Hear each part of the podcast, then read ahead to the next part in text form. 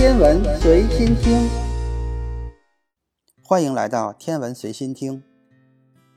当我们抬头仰望星空的时候，可以看到无数颗星星，有的很亮，有的很暗。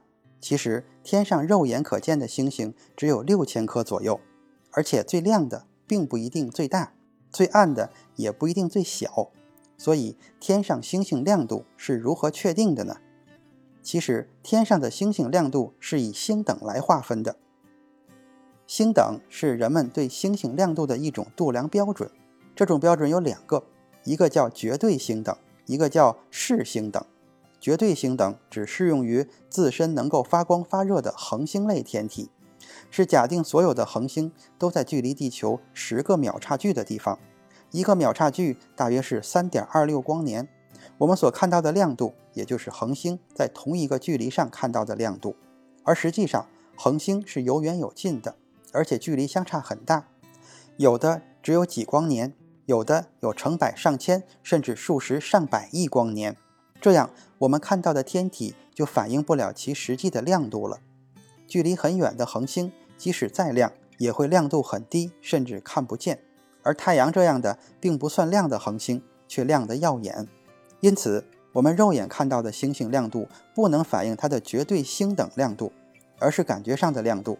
这个亮度就叫做目视星等，简称视星等。视星等既适用于恒星，也适用于本身不发光，只是依靠反射恒星光而发光的行星。所以，绝对星等和视星等有着不同的意义，但是它们对于星等的等级设置都是一样的。星等的数值，不管是绝对星等还是视星等，都是以数值来表示的。星等的数值越大，表示星星的亮度也就越低；数值越小，表示星星的亮度就越高。还有负数，负的越多越亮。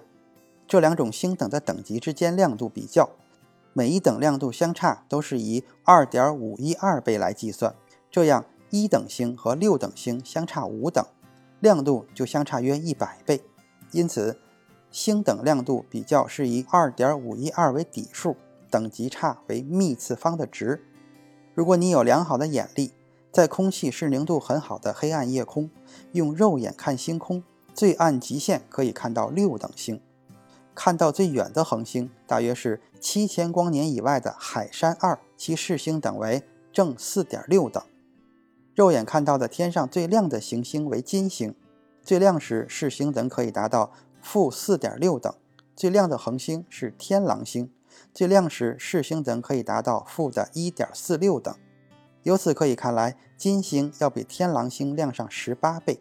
但是金星是行星，本身并不发光，是依靠反射太阳光才发光的，因此没有绝对星等。金星之所以成为除了太阳和月亮全天最亮的星星，是因为距离我们很近。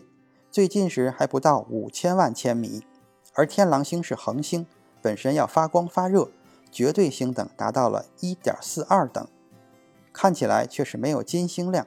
这是因为天狼星距离我们八点六光年，一光年大约是九点四六万亿千米，比金星距离我们远上了一百六十多万倍。这就是视星等和绝对星等不一样的意义所在。天狼星是一个双星系统。前面说的绝对星等是指天狼星 A 是一颗蓝矮星，而天狼星 B 是一颗白矮星，体积和亮度都很小，绝对星等为正的十一点一八等。咱们再来看看太阳的星等与一些恒星亮度的比较。太阳绝对星等为正的四点八三等，比天狼星 A 的亮度小了三点四一等。天狼星比太阳亮度要大上二十三倍多。太阳由于距离我们很近。